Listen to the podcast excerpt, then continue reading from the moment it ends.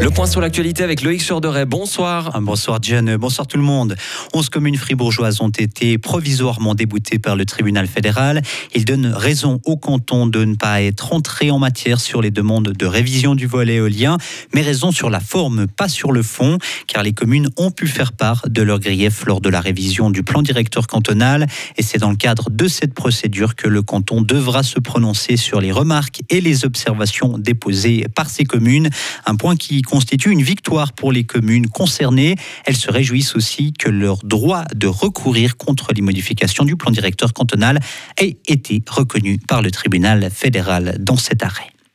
Un nombre croissant de pays imposeront des restrictions aux voyageurs chinois. C'est le cas des États-Unis, d'Israël ou encore du Japon. Pour l'instant, la Suisse ne veut pas durcir les règles. Elle suit l'Union européenne. Précisons qu'une réunion de crise est toutefois prévue la semaine prochaine pour décider la mise en place ou non de mesures communes comme par exemple une vaccination complète ou des tests Covid.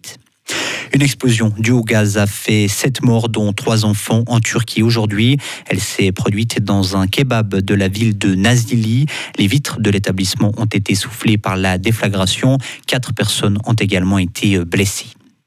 La Russie veut renforcer sa coopération militaire avec la Chine. C'est ce qu'a déclaré le président Vladimir Poutine lors d'une rencontre par visioconférence avec son homologue chinois. Confronté à de lourdes sanctions occidentales, la Russie cherche depuis des mois à renforcer ses liens avec des pays asiatiques et notamment la Chine. Les deux pays ont déjà mené plusieurs exercices militaires conjoints ces derniers mois. Aux États-Unis, les déclarations d'impôts de Donald Trump ont été rendues publiques. Aujourd'hui, c'est la fin d'une longue bataille judiciaire. À l'inverse de ses prédécesseurs, le républicain n'a jamais voulu fournir ses déclarations fiscales. Donald Trump a dénoncé cette décision, ajoutant que ces déclarations d'impôts ne font que montrer une fois de plus sa réussite. Le groupe Huawei a réalisé des ventes pour plus de 84 milliards de francs cette année, un chiffre d'affaires stable par rapport à 2021. Les sanctions américaines contre le groupe chinois sont devenues la nouvelle normalité, a déclaré le président du groupe. Les États-Unis ont placé Huawei sur une liste noire, interdisant donc aux entreprises américaines de lui vendre des technologies sensibles comme des microprocesseurs. Et enfin, Adelboden et Wengen pourront bien accueillir les meilleurs skieurs de la planète.